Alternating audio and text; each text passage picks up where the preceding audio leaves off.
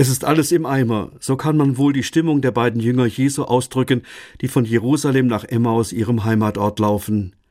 Das Einzige, was bleibt, sind die Erinnerungen an diesen Jesus von Nazareth. Auf den hatten sie nämlich große Stücke gehalten, weil er eine ganz besondere Beziehung zu Gott gelebt hat. Dazu gehörte, Gott kümmert sich um die Menschen, damit sie neue Perspektiven für ihr Leben kriegen. Das haben die Freunde Jesu auch in ihrem eigenen Leben gespürt und das hat ihnen Kraft gegeben. Aber dann hat ihre Obrigkeit Jesus mit der Hilfe der römischen Besatzungsmacht umgebracht. Aus der Traum. Alles im Eimer. Die beiden sind so mit sich und ihrer Enttäuschung beschäftigt, dass sie den Wanderer gar nicht wahrnehmen, der sich ihnen anschließt.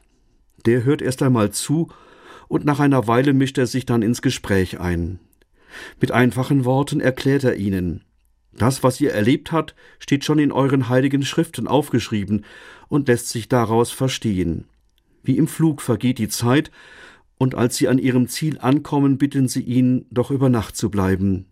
Und beim gemeinsamen Abendessen blicken die beiden Jünger, es ist ja Jesus, der mit ihnen ihren Weg gegangen ist.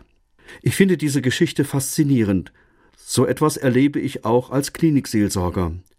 Oft begegne ich Menschen, die traurig und ratlos sind. Die brauchen dann auch jemand, dem sie das sagen können und der geduldig zuhört.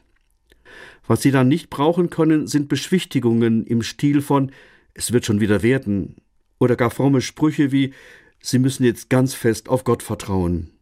Und manchmal tauchen dann neue Perspektiven für den Weg auf, und ich merke, so bekommen die Menschen wieder Kraft für ihren Weg.